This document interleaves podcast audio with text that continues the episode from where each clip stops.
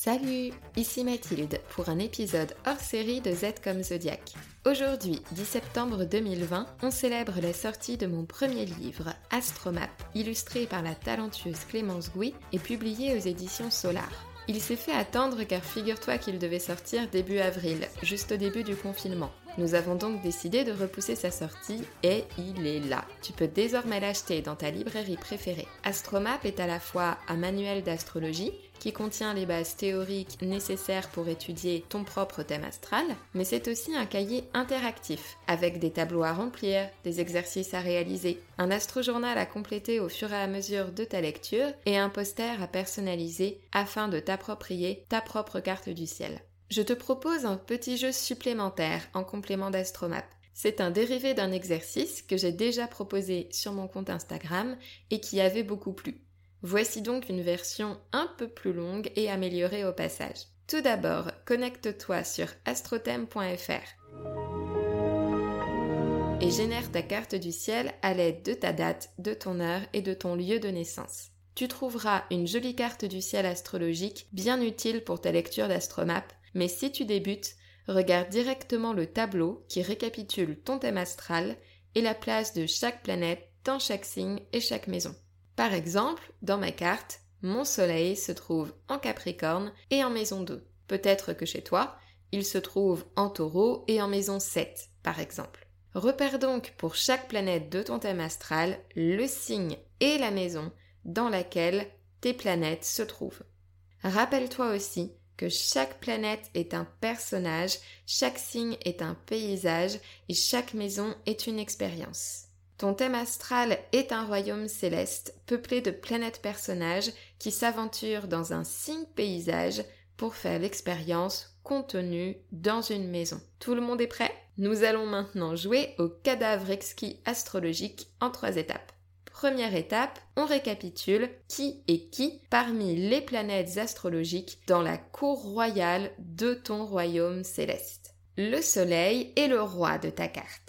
La Lune est la reine et gardienne des traditions du royaume. Mercure est le messager. Vénus est une dame de compagnie esthète. Mars est un soldat. Cérès est une ouvrière. Jupiter est un conseiller guide du roi. Saturne est le gardien de l'ordre et de la loi. Uranus est un inventeur. Neptune est le guérisseur. Quant à Pluton, c'est le sorcier. Deuxième étape. Tu as bien tout noté Passons désormais aux signes. Si une planète de ta carte se trouve en signe du bélier, elle fonce sur le champ de bataille, car elle désire arriver la première, en bonne pionnière. Si une planète se trouve en taureau, elle jardine au potager, car elle désire vendre le fruit de ton labeur sur l'étalage d'un marché. Si une planète se trouve en signe des Gémeaux, elle invente des jeux pour s'amuser et distribue des messages dans la cour de récréation.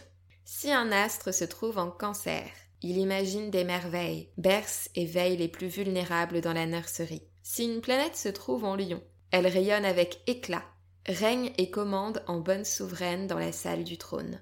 Si une planète se trouve en Vierge, elle œuvre dans un atelier d'artisan, avec précision et perfectionnisme, et moult outils accumulés, en espérant parvenir à maîtriser son art. Si une planète se trouve en signe de la balance, elle valorise l'agréable, le dialogue et les négociations qui mènent à l'équilibre et aux alliances, lors d'une partie aux multiples convives. En scorpion, une planète se métamorphose dans une cave magique, en puisant dans toutes les forces secrètes et mystérieuses de l'univers.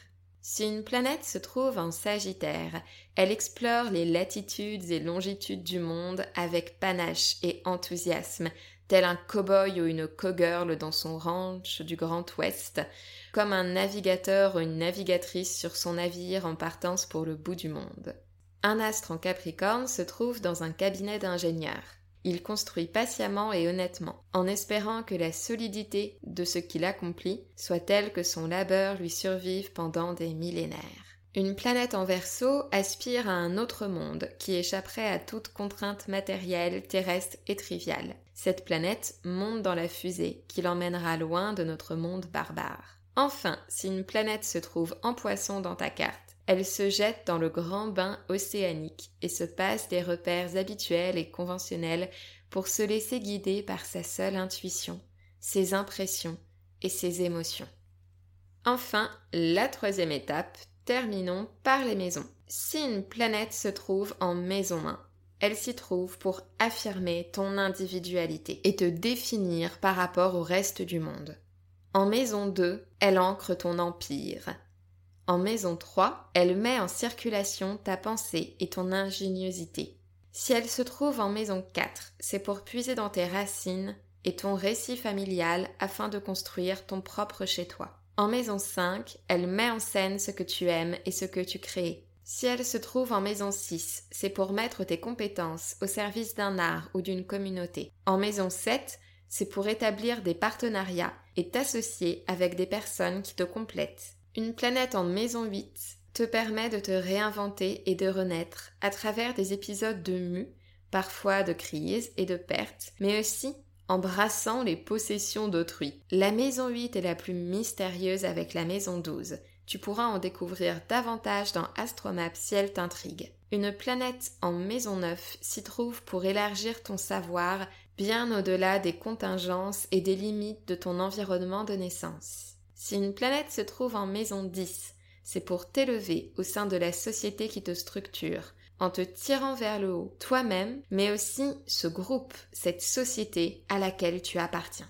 Si une planète se trouve en maison 11, c'est pour que tu te connectes à tes réseaux afin que vous puissiez créer, fabriquer, vous passionner et agir ensemble. Si une planète se trouve en maison 12, c'est pour que tu acceptes l'inacceptable lâche prise sur ce que tu ne peux pas contrôler et que tu écoutes enfin le bruit du monde en t'abandonnant à des pratiques méditatives, philosophiques et spirituelles. Concluons par deux exemples issus de mon propre thème astral. Mon soleil se situe en Capricorne en maison 2. Le roi de ma carte se trouve dans le cabinet de l'ingénieur. Il construit patiemment et honnêtement pour ancrer mon empire. Rien que ça. Eh, c'est de l'astrologie, hein, on a le droit d'être lyrique. Ma lune se situe, elle, en balance, en maison 10. La reine gardienne, la protectrice du royaume, organise une petite partie. Elle valorise ce qui adoucit les mœurs, les dialogues et les négociations qui mènent à l'équilibre et aux alliances, afin de m'élever au sein de la société qui me structure. Je te souhaite de bien t'amuser avec ce jeu qui laisse plein de portes ouvertes et laisse, je crois, une belle part à l'inspiration.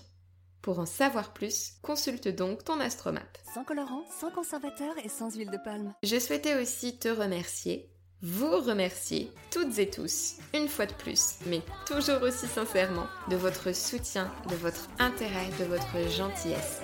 En décembre, ça fera deux ans que j'ai lancé Z comme Zodiac pour m'amuser et je n'aurais jamais osé imaginer que grâce à vos écoutes, j'en viendrais à publier un livre un freaking livre. Vous vous rendez compte? Donc vraiment, merci.